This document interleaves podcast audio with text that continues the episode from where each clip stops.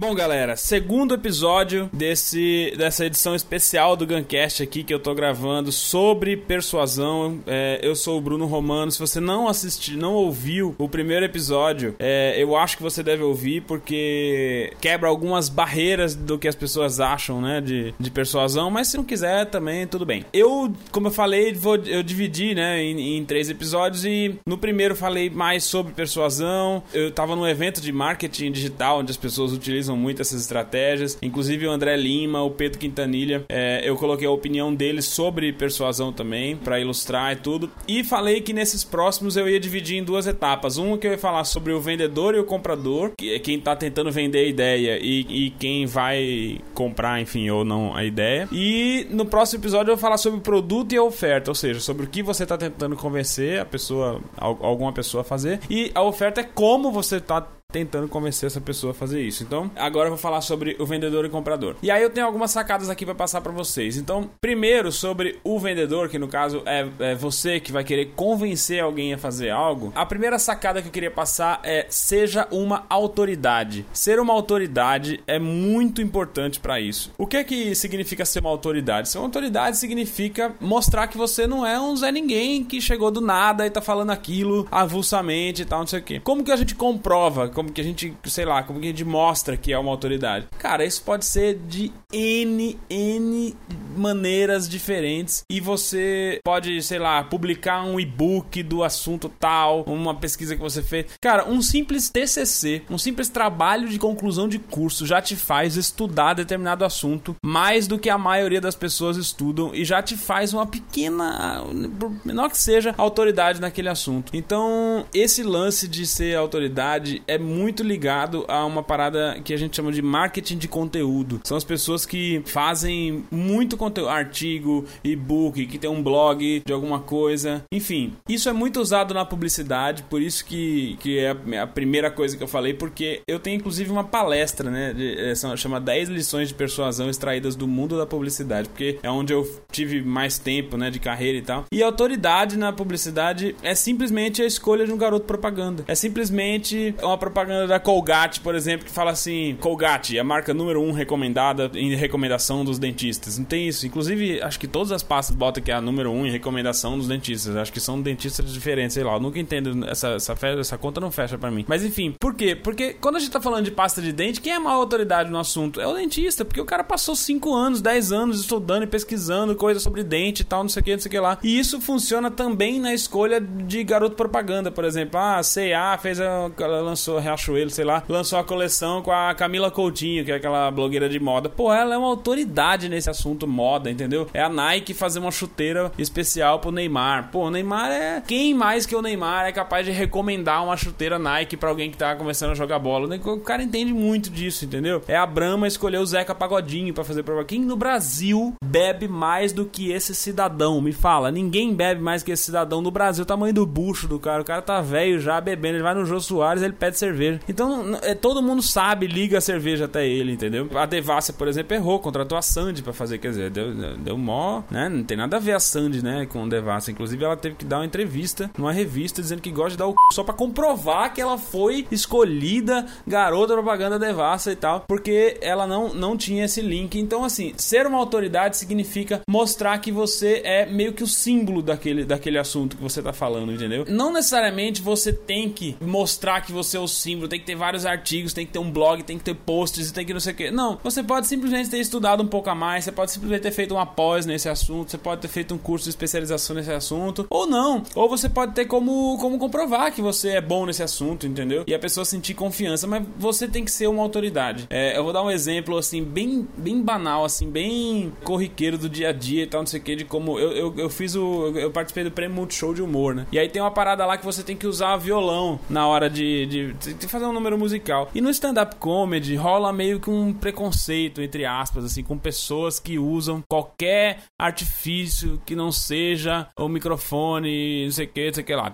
Porque esse tipo é muito é, humor de cara limpa, não pode usar nada. E eu fiquei meio cismado de, pô, usar o microfone, usar o violão, pô, a galera vai falar que eu, sabe, sei lá, é uma bobagem da minha cabeça, mas eu fiquei um pouco assim pensando. E aí a roteirista do programa falou, Bruno, sabe o Cláudio Torres Gonzaga? Pra quem não conhece, o Cláudio Torres Gonzaga, ele é, é um dos fundadores do Comédia em Pé, o principal grupo de stand-up do Brasil, mais antigo, em cartaz e tal. E aí ela, eu falei, sei, claro, ela falou, pois é, ele tá fazendo um número musical incrível no show, é muito legal, eu acho que tem tudo a ver com você, é bem parecido com o que você gosta de fazer, eu acho que você podia fazer algo parecido, você podia assistir e tal, não sei o que. Indiretamente, o que, é que ela quis dizer? Cara, o principal nome, sei lá, um dos caras que é dos mais antigos, assim, um dos principais nomes do stand-up do Brasil, utiliza violão, entendeu? Por que você tá achando que não pode, assim? Eu, eu, eu não sei se foi com essa intenção exatamente, assim. Eu não sei se ela tinha captado que eu não tava querendo por causa disso e, e usou esse, esse gatilho mental comigo da autoridade. Mas isso funcionou, porque eu falei, pô, realmente, o cara entende muito de humor e ele tá fazendo violão, então é frescura da minha cabeça. Então, assim, mostrar que você é uma autoridade, você pode fazer de uma porrada de jeito diferente, entendeu? E com certeza vai deixar a pessoa que você tá tentando convencer a fazer qualquer coisa mais segura de estar tá falando com você sobre aquele assunto. Isso é um, uma dica poderosíssima, você se portar como uma autoridade. E aí tem várias maneiras de fazer isso, como eu já falei por aqui. Bom, inclusive o André Lima, que fez a participação no último, no último programa, que falou que tinha um pouco de preconceito sobre persuasão, achava, não sabia direito o que, que era, não era bem visto por ele e tal, não sei o quê. E ele falou que começou a seguir um cara da área dele lá de EFT, né, e tal. E esse cara mandava vários e-mails com conteúdos interessantíssimos. E isso construiu uma autoridade do cara com relação a ele. E quando esse cara lançava algum produto, alguma coisa, ele ficava louco para consumir porque ele achava incrível isso. Ele falou isso, vê aí o que ele falou, muito legal. Mas eu comecei a aprender com pessoas que faziam essa coisa da persuasão muito bem, criando valor primeiro para mim. Então a pessoa criava tanto valor para mim,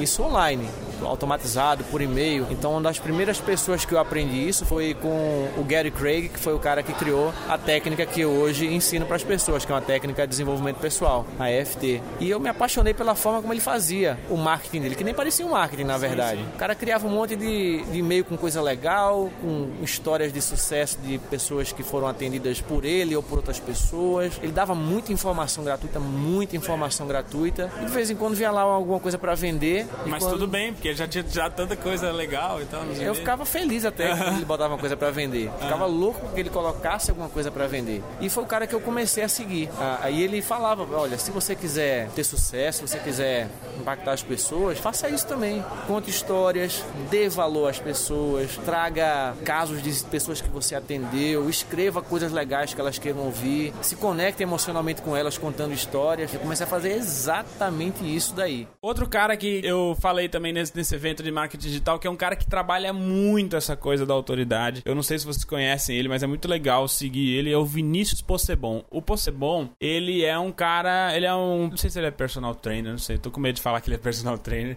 e ele achar que eu tô rebaixando ele, mas enfim, ele é da área de educação física e tal, não sei o que, e ele criou um treino chamado Q48, é queima de 48 horas, uma parada assim. Ele, ele usa muito algumas celebridades para postar coisa dele no Instagram, pra não sei o porque sabe, essas paniquete, pessoal que é ligado, claro, né? A, a, ele não vai usar o Zeca Pagodinho pra fazer a propaganda dele, mas e isso traz para ele, ele usa muito essa coisa da autoridade, porque todas elas marcam ele no Instagram e tal, não sei o que. Ele tem um, monte de seguidores no Instagram, no Facebook, não sei se só por causa disso, acho que não, porque também ele faz muito conteúdo legal. Mas enfim, ele vira um cara meio famosinho, entendeu? Tipo, ah, o, o cara que faz o treino das estrelas e tal. Isso dá autoridade para ele. Na realidade, eu vou dar duas dicas para as pessoas aplicar focarem nos seus respectivos negócios e já começar a ter no sangue é, circulando o DNA do número um. Pode ser que as pessoas que estão estudando agora tenham um negócio e já sejam o número um do seu mercado, e pode ser que as pessoas que estão estudando isso agora não sejam o número um do seu mercado. E mesmo que essas pessoas não sejam o número um do mercado, elas têm que atuar como se fosse, porque aí elas vão construir autoridade e as coisas vão ficar muito mais fácil. É o processo de venda, o processo de convencimento de maneira íntegra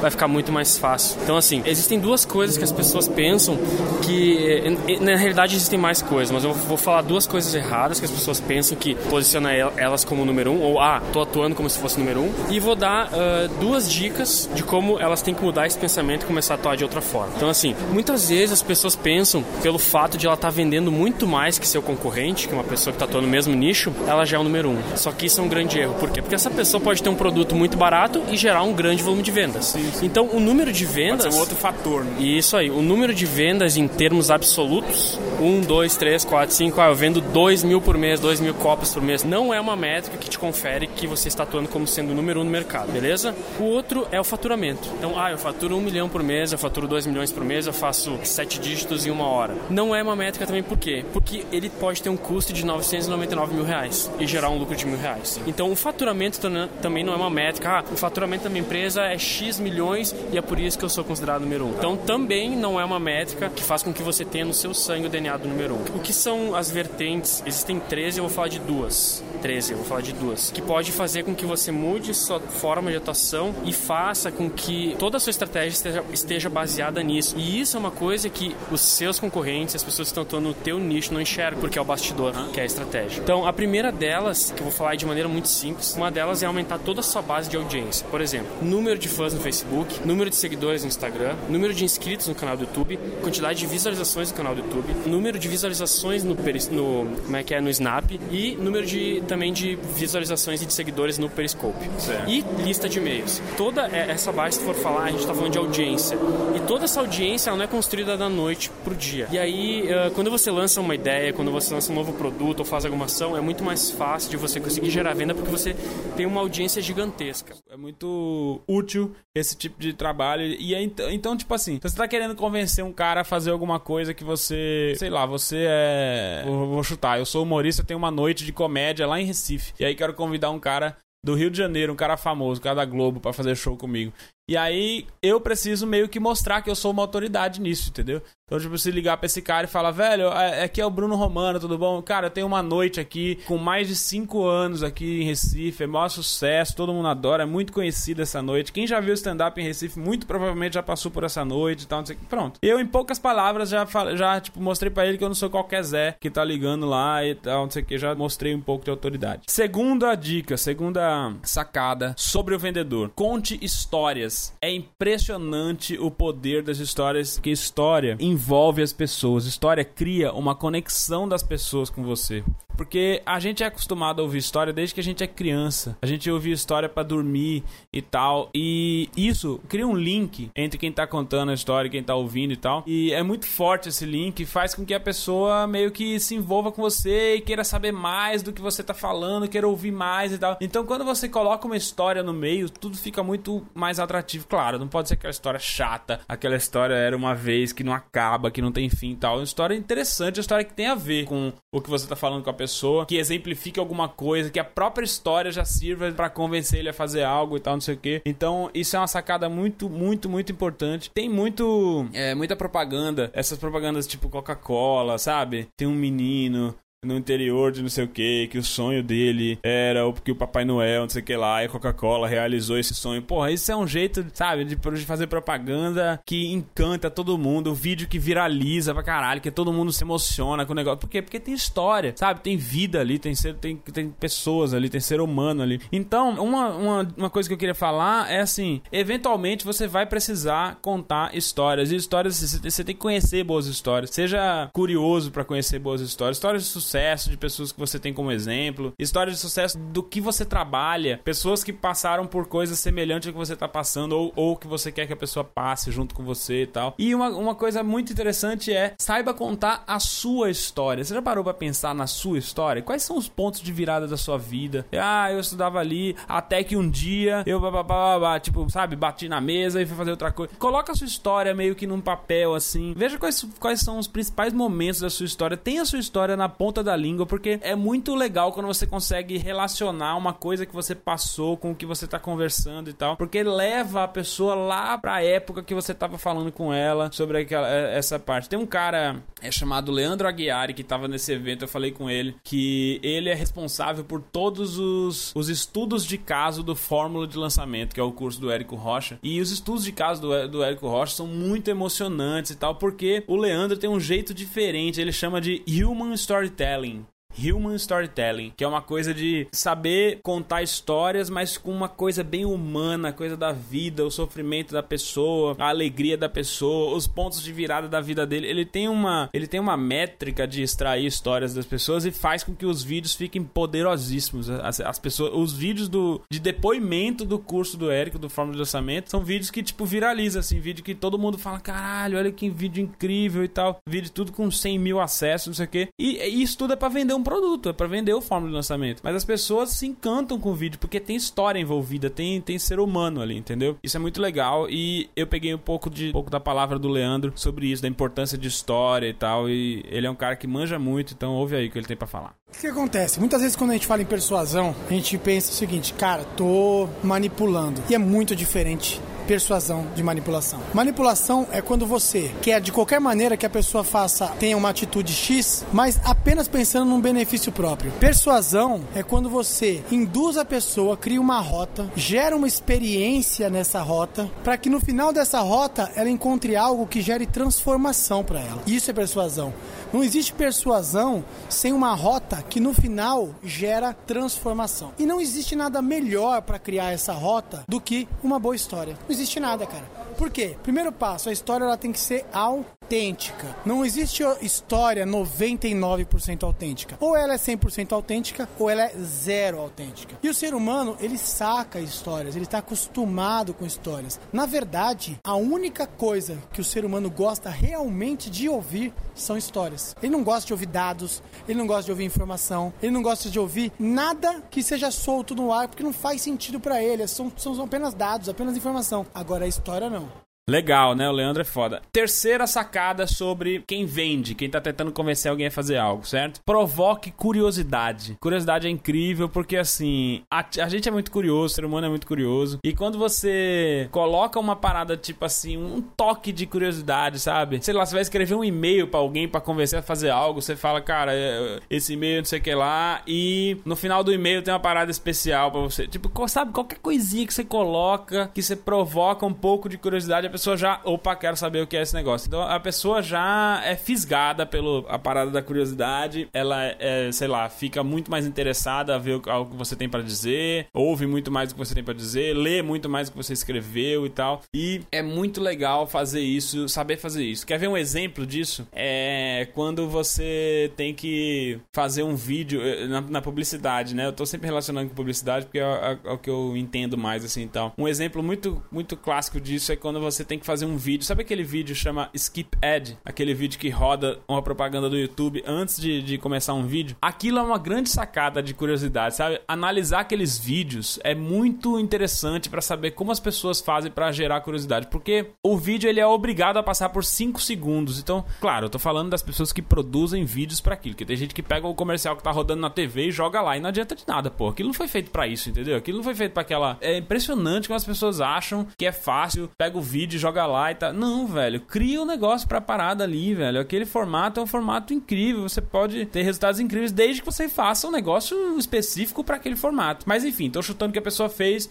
específico pro formato, que é o skip ad, aquele negócio que você pula a propaganda. Aquele vídeo ele é, geralmente tem 15 segundos, não sei, mas ele passa 5 segundos e você decide se quer pular ou não a propaganda. Então tem muito vídeo que é muito legal, que nos primeiros 5 segundos algum, o cara fala alguma coisa e fala, eita porra, quero ouvir essa porra aí, sabe? Você não, você não pula a propaganda. Às vezes ele faz uma promessa muito louca, de propósito, claro, tirando sarro pra você não apertar. Teve um que eu vi incrível, que é do The Voice, é, do, do canal Sony, o The Voice gringo lá, que começava o vídeo e era um casal cantando assim, um cara tocando guitarra e tal, não sei o quê, e aí aparecia assim, você é o jurado por. E aí ficava 5, 4, 3, 5 segundos, tá ligado? Tipo assim, se você não pular a propaganda, você meio que vira a cadeira pro cara, tá ligado? Genial, genial isso, porque você vai querer ficar vendo. O cara era foda, o cara que cantava, você quer ficar vendo. E aí fica aquela contagem, não sei o que, você se envolve com o negócio. Então, isso é um, um, o gatilho da curiosidade, assim, sabe? Tipo, fazer uma parada que você consiga gerar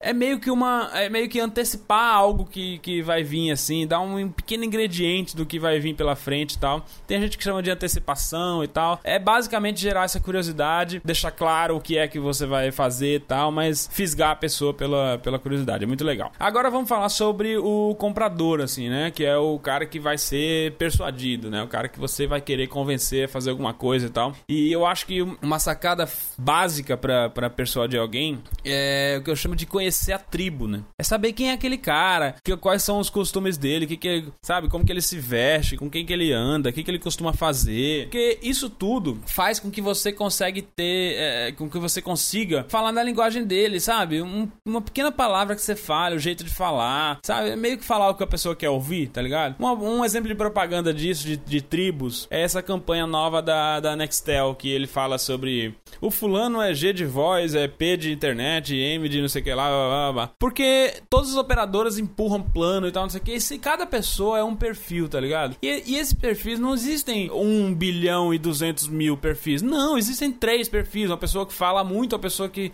mexe muito na internet, a pessoa que, sei lá, manda SMS. Não sei se existe a pessoa que manda SMS, mas enfim. É, existem poucos perfis. O que, que eles fizeram? Eles fizeram a leitura dos perfis. Então, quando a pessoa tá vendo aquela propaganda da Nextel e fala assim: esse plano é para você que é G de internet, a pessoa, eita caralho, sou eu. Eu sou G de internet. Eu sou. Sabe, você colocou a pessoa, você ativou aquilo, você colocou ela no grupo que ela pertence, ela, ela se sente parte de algo. E isso é muito é muito foda, você conhecer a tribo da pessoa para poder fazer. Então assim, você vai convencer alguém a fazer alguma coisa, parte do pressuposto que isso é bom, claro, né, que você tá convencendo, querendo convencer a pessoa a fazer. Você tem que, sabe, dar a entender que pessoas é, com comportamento semelhante a essa pessoa que você tá falando já fizeram isso historicamente ou costumam fazer isso ou costumam ir por esse caminho tal. Porque é meio que.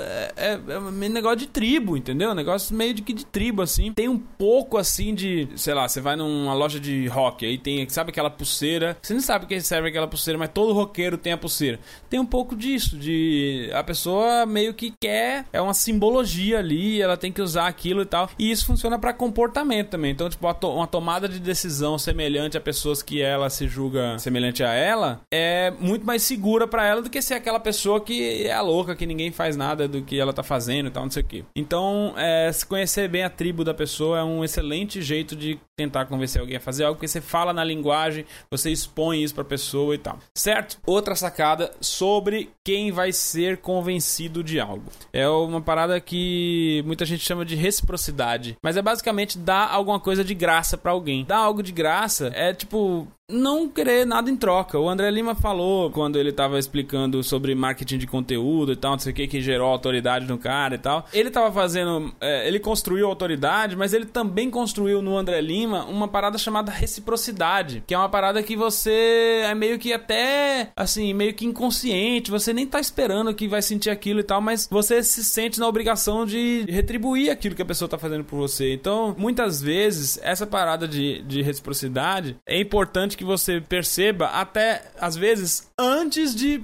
tentar convencer alguém a fazer algo. Porque no momento que você tá tentando convencer uma pessoa, você vai pedir para a pessoa fazer alguma coisa, se você já tiver feito algo para ela que para ela conta muito, aumenta muito a chance dela fazer o que você tá querendo, porque ela se sente na, na, na obrigação de retribuir o que você fez para ela no passado, entendeu? Então muitas vezes isso é legal você praticar avulsamente com pessoas que você acha interessante para você, que você pode querer algo, nem que você nem queira, nem, nem queira agora, ou nem sabe direito o que, que você pode querer, já começa a praticar essa coisa da reciprocidade, já começa a fazer algumas coisas para essa pessoa e tal, porque isso ajuda muito na hora que você pedir para essa pessoa fazer algo para você. Ela já vai sentir é, na, na obrigação de fazer. Tem uma parada muito legal que eu vi no meio mensagem que o Uber criou um bafômetro que ele oferecia carona grátis. cara saía de um pub qualquer, fazia um teste do bafômetro, era um totemzinho assim, que era um teste do bafômetro. E se o cara tivesse, se o cara tivesse alcoolizado ou acima do, do permitido, na hora já vinha um Uber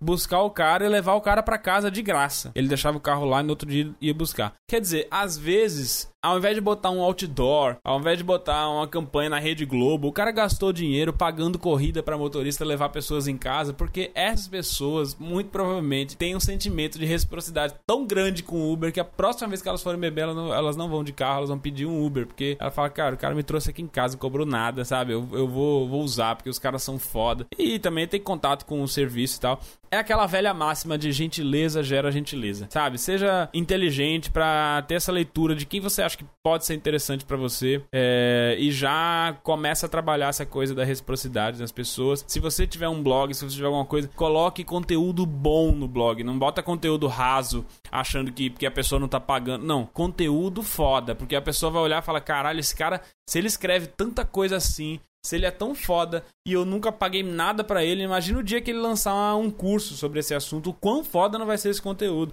A gente faz isso. O Murilo ele manda várias sacadas de criatividade por e-mail para todas as pessoas, não porque ele, ah, uma hora vai querer vender o curso. Não, ele quando começou a fazer isso nem pensava em ter curso, entendeu? É uma parada que ele faz para construir a imagem dele. Então é, é muito ajuda um pouco na coisa da autoridade, construir a imagem dele como um cara que é especialista em criatividade, mas para entregar algum valor para aquelas pessoas. Então, resumindo, dê algo de graça que gere valor para a pessoa. É, é, importante isso, tá, gente? Essa coisa de gerar valor. Não adianta dar de graça por dar de graça. Ah, vou mandar fazer umas canetas aqui no escritório e distribuir para todo mundo. Não, você não tá gerando valor, entendeu? Tem que ser algo que seja. O, o exemplo do Uber é, é clássico para isso. Cara, o que tem mais valor para uma pessoa que bebeu e precisa ir para casa do que um carro que leve ela, sabe? É a coisa de gerar valor mesmo. Então, a reciprocidade vem muito do quanto de valor você gera para a pessoa. Mas resumindo, essa penúltima sacada aqui do episódio é dê algo de graça. Sempre use da teoria da reciprocidade aí para as pessoas, ok? Última sacada falando aí do caso do comprador, né, do cara que tá que vai ser persuadido é mate as objeções todo mundo tem objeção. Todo mundo, todo mundo. Objeção é a possibilidade da negativa. É quando você está propondo algo para a pessoa e tudo o que na cabeça dessa pessoa pode servir como motivo para ela não topar isso que você está propondo, isso é uma objeção. Então, se você tá, tá você é vendedor, você trabalha com a roupa, com loja de roupa, está tentando vender uma roupa para uma pessoa, na cabeça dessa pessoa tá passando coisas, nossa, mas eu vi numa loja uma calça mais barata que essa. Tá passando coisas nossa, será que essa calça vale a pena?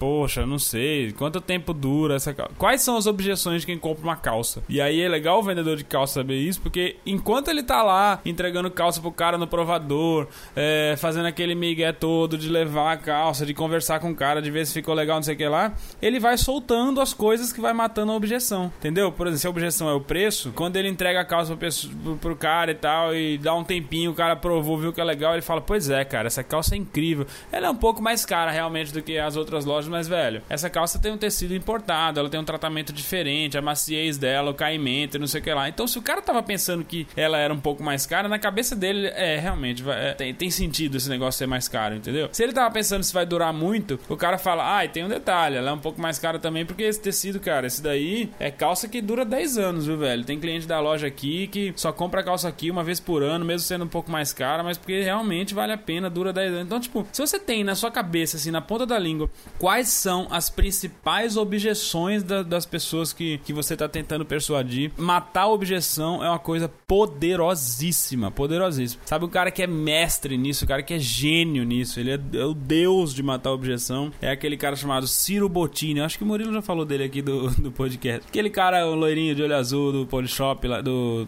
Shoptime, do Shoptime. Ele, ele é incrível, ele é incrível porque ele criou uma espécie de uma vozinha dele assim, que ele coloca para poder matar a objeção. Não sei se você já reparou, mas ele tá vendendo, sei lá, um celular que tem a televisão. Ele fala: celular maravilhoso, tem televisão. Eu sei que você em casa tá se perguntando: Botini, pra que eu quero um celular com televisão? Ele faz uma voz de tipo de uma véia escrota assim e ele mata a objeção, porque de fato tem alguém em casa pensando, rapaz, pra que, que eu quero uma porra de um celular com televisão? E aí o que acontece? Ele fala, eu sei que você tá pensando isso, mas imagina que você tá na fila do banco, uma hora esperando pra ser atendida. Tudo que você queria era o quê? Se distrair, por isso que é legal a televisão. Imagina você chega no médico, sempre por ordem de chegada, fica lá duas horas esperando o médico, sei que lá que, que você mais quer? Uma televisão para se distrair. Então, mesmo que você esteja perguntando, é muito útil uma televisão no seu celular e tal. Então, ele mata a objeção. Ele faz uma parada como se fosse ele se zoando mesmo com a voz escrota para poder não parecer que é tudo discurso de vendedor e tal, não sei o que, e mata todas as objeções. Matar a objeção tem a ver com você levantar de fato quais são as principais dúvidas. Dúvida é uma coisa muito legal, porque dúvida é sinal de interesse, então, sabe, valorize muito quais são as dúvidas de quem vai de quem você vai tentar persuadir. Valoriza muito isso, porque significa que pode haver o um interesse da pessoa nisso. Então, é saber matar as objeções. Qual a, a, a estratégia que eu acho? É de fato sentar, fazer um brainstorm consigo mesmo, ou se você puder contar com alguém, um sócio, um amigo, um parceiro, algum, alguém legal assim, para discutir. É exatamente isso. O que é que eu vou tentar convencer alguém? Ah, é comprar uma calça? Então, beleza, vou sentar. Quais são todos os possíveis motivos de que alguém não compraria uma calça.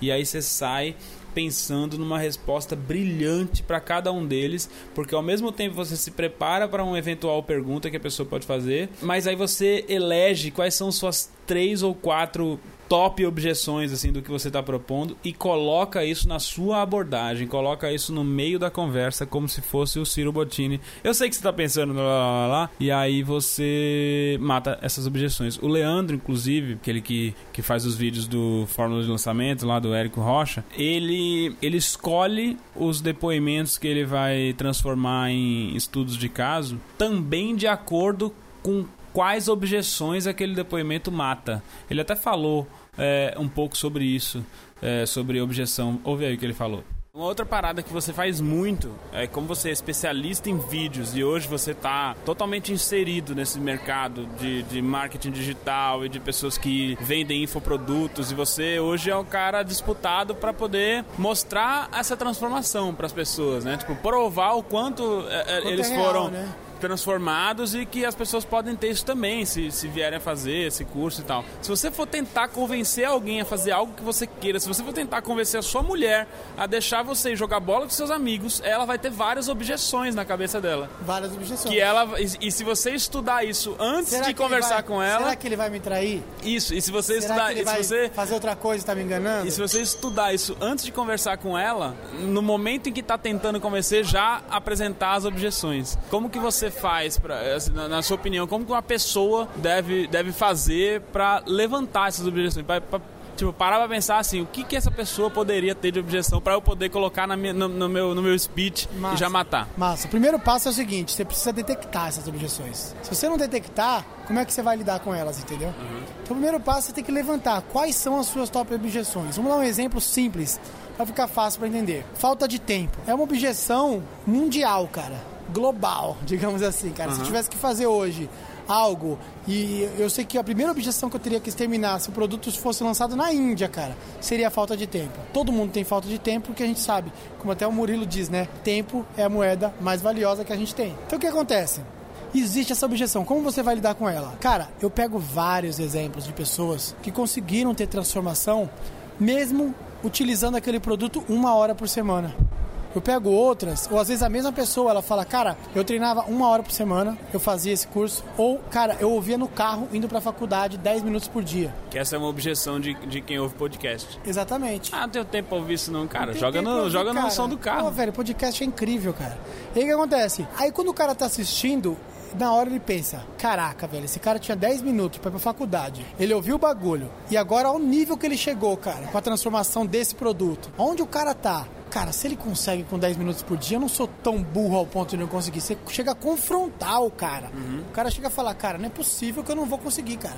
10 minutos. Então o que acontece? A grande lance da objeção é você dar plausibilidade pro cara que tá escutando ou vendo aquilo para falar, cara, isso é palpável. Entendi. Então você vê como nada é. Não, não tem um ponto sem nó, né? O cara escolheu o vídeo que mata as maiores objeções e ele matou isso de uma forma brilhante e tal, porque o Érico é um cara que ensina isso, ele é mestre nisso, então ele é um cara que sabe como poucos é, levantar essas objeções e derrubar todas elas. Então, assim, essa é uma grande sacada, tá? Matar as objeções é uma grande sacada e faz muita diferença. Então é isso, esse foi o segundo episódio. No próximo episódio eu vou falar sobre o produto e sobre a oferta. Quando eu falo produto, obviamente eu tô falando do que você vai tentar fazer, convencer alguém, não precisa ser um produto de fato. E quando eu falo oferta, também não precisa ser uma oferta de fato, mas é de que maneira, como você vai abordar isso, de que maneira você vai tentar convencer alguém a fazer algo. É, se você gostou do que eu falei aqui, se tem alguma dúvida, quer continuar essa discussão, você comenta lá no guncast.com.br barra persuasão 2, esse é o episódio 2 dessa série de três episódios que eu vou fazer. Tô super à disposição aí também, se quiser é, bater um papo lá pelo site ou pelo grupo do Guncast e tal, é, tamo junto. E recomendo, inclusive, que entre no grupo, porque tem, é, o grupo tem muito conteúdo que é, tipo, fora o, o, o podcast. Então entra lá, grupo Guncast no Facebook, para conhecer a galera, interagir e tal. Mas os comentários, tenta concentrar lá no site, que eu vou tentar ficar respondendo lá, beleza? É, qualquer dúvida é isso. E se você está ainda travado e achando que isso é técnica de vendedor e que isso não serve para você e que eu sou advogado, eu sou psicólogo, eu não preciso disso e não sei o que lá, não sei o que lá, você está de brincadeira na tomateira. Ah, tá de brincadeira na tomateira. Tá de brincadeira na tomateira. Ah. Nesse episódio foram capturados 17 insights seja uma autoridade. Esse lance de ser autoridade é muito ligado a uma parada que a gente chama de marketing de conteúdo. Ser uma autoridade significa mostrar que você é meio que o símbolo daquele, daquele assunto que você está falando, entendeu? Conte histórias. Seja curioso para conhecer boas histórias, histórias de sucesso de pessoas que você tem como exemplo. Saiba contar a sua história. Você já parou para pensar na sua história? Quais são os pontos de virada da sua vida? Persuasão é quando você induz a pessoa, cria uma rota, gera uma experiência nessa rota, para que no final dessa rota ela encontre algo que gere transformação para ela.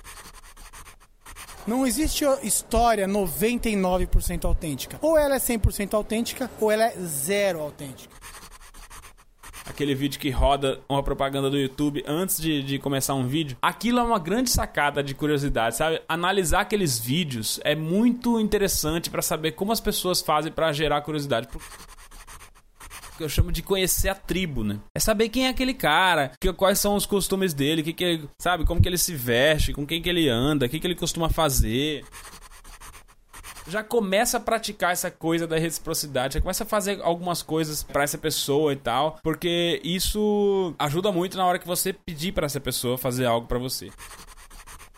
De gentileza gera gentileza. Se você tiver um blog, se você tiver alguma coisa, coloque conteúdo bom no blog. Não bota conteúdo raso, achando que porque a pessoa não tá pagando. Não, conteúdo foda. E mesmo que essas pessoas não sejam o número no mercado, elas têm que atuar como se fosse. Muitas vezes as pessoas pensam, pelo fato de ela estar tá vendendo muito mais que seu concorrente, que uma pessoa que está atuando no mesmo nicho, ela já é o número um. Só que isso é um grande erro. Por quê? Porque essa pessoa pode ter um produto muito barato e gerar um grande volume de vendas. O outro é o faturamento. Então, ah, eu faturo um milhão por mês, eu faturo dois milhões por mês, eu faço sete dígitos em uma hora. Não é uma métrica também por quê? Porque ele pode ter um custo de 999 mil reais e gerar um lucro de mil reais. Então, resumindo, dê algo de graça que gere valor para a pessoa. É, é, importante isso, tá, gente? Essa coisa de gerar valor. Não adianta dar de graça por dar de graça. Ah, vou mandar fazer umas canetas aqui no escritório e distribuir para todo mundo. Não. É a coisa de gerar valor mesmo. Então, a reciprocidade vem muito do quanto de valor você gera para a pessoa. Mate as objeções. Todo mundo tem objeção. Quais são as principais objeções da, das pessoas que, que você está tentando persuadir? E um episódio futuro. Próximo episódio eu vou falar sobre o produto e sobre a oferta. Falou, papai.